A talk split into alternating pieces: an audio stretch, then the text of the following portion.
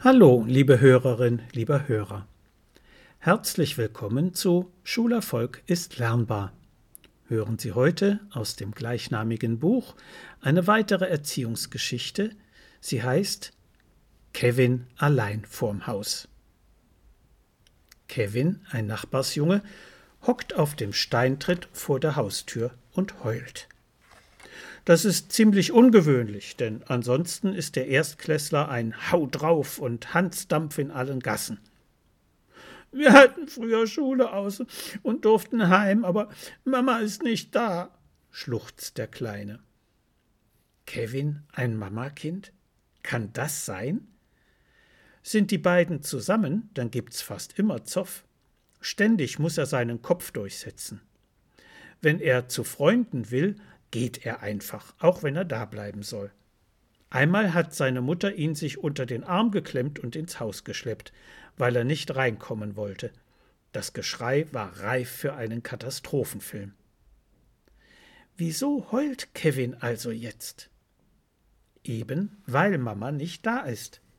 Stark ist er nämlich nur, wenn er sie in seiner Nähe weiß. Sie ist sein Halt und seine Orientierung. Und genau deswegen zofft er sich ständig mit ihr. Er braucht ihren Widerstand, um seine Grenzen zu spüren.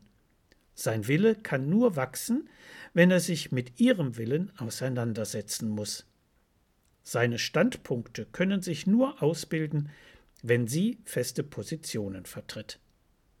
Kevin ist offenbar doch nicht die starke Persönlichkeit, die er als Schulkind eigentlich schon sein sollte. Ihre Trotzphase sollten Kinder normalerweise mit etwa fünf Jahren hinter sich lassen. Es fällt auf, dass die meisten sich im Grundschulalter stark mit ihren Eltern identifizieren, ihre Vorlieben teilen und sogar Einstellungen und Werte übernehmen, die gleiche Musik mögen, gleiche Ansichten vertreten.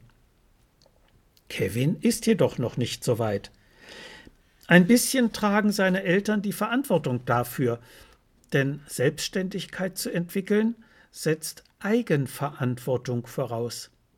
Seine Mama sollte ihm mehr davon zugestehen und Verantwortung übertragen. Wenigstens eine Aufgabe im Haushalt übernehmen. Sein Kaninchen selbst versorgen und pflegen. Die Hausaufgaben selbstständig erledigen. Aber er hat keinen eigenen Verantwortungsbereich und bei den Hausaufgaben sitzt Mama immer daneben. Viele Kinder heutzutage sind zwar intellektuell früh schulfähig, aber nicht emotional. Die Probleme, die sich daraus für das soziale Miteinander in der Klasse und sogar für das Lernen ergeben, werden meistens völlig unterschätzt. Lehrerinnen und Lehrer wissen ein Lied davon zu singen. Die wesentliche Ursache dafür sehen Psychologen und Pädagogen in zu wenig Zumutungen. In diesem Wort steckt Mut. Wer Kindern nichts zumutet, verhindert die Erfahrung eigener Erlebnisse von Erfolg und gelegentlich auch Misserfolg. Solche Erfahrungen brauchen Kinder jedoch, um die Bedeutung von Ursache und Wirkung verstehen zu können. Und wie kann Kevins Mutter nun seine Persönlichkeit stärken? Mit Einreden. Du bist doch schon ein großer Junge. Mit Einreden funktioniert es jedenfalls nicht. Eine klare, eindeutige Erziehungshaltung, viel Liebe und Konsequenz, Geduld und Beharrungsvermögen, aber vor allem das Klären von Freiräumen sind die besseren Mittel und das Absprechen von Verhaltensweisen für unvorhergesehene Situationen hilft, die Lebenstüchtigkeit zu verbessern. Dann hätte Kevin wahrscheinlich nicht heulend auf der Haustreppe gesessen, sondern einfach bei den Nachbarn geklingelt.